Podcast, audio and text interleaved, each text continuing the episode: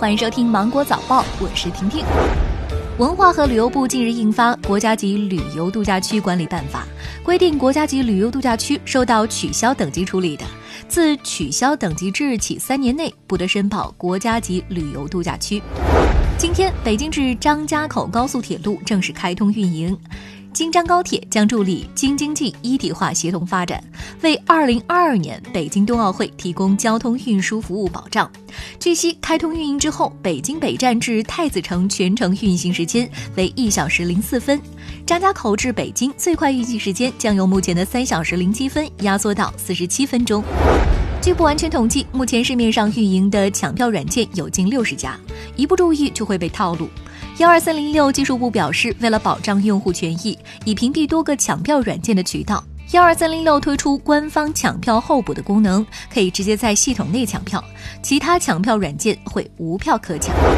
近日，我国自主研发的首艘具备自主航行功能的筋斗云零号货船完成货物运载首航，通过减少驾驶员，直至实现无人自主航行，可以实现船舶设计建造的革命性突破。同样，载重能力下节约超过百分之二十的建造成本，百分之二十的运营成本，减少百分之十五的燃油消耗，并大幅度降低排放。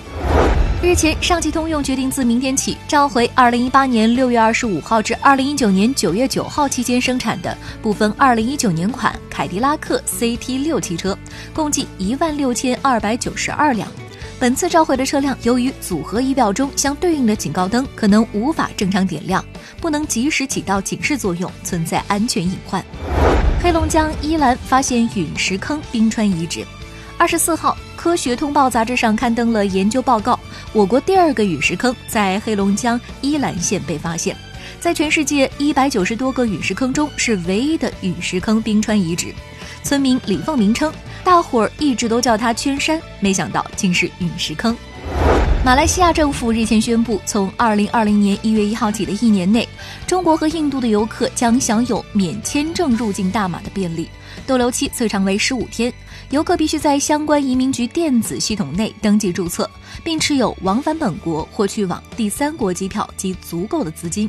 另外，该政策除了涵盖马来西亚所有可入境机场之外，还适用于包括新山火车站在内的七个陆路入境口岸。澳大利亚东部山火燃烧已经持续了数月时间，由于高温山火持续，澳大利亚新南威尔士州的考拉数量已经明显减少。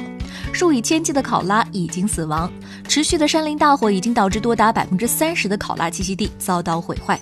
澳大利亚今年遭遇罕见规模林火，过火面积接近五百万公顷，超过一千座房屋遭到烧毁，至少九人死亡。二零二一年世俱杯第十八届亚足联亚洲杯分别将于二零二一年六月至七月、二零二三年六月至七月在中国举办。上海、天津、大连等城市成为比赛的承办城市。那好了，今天新闻就这样，我们明天见，拜拜。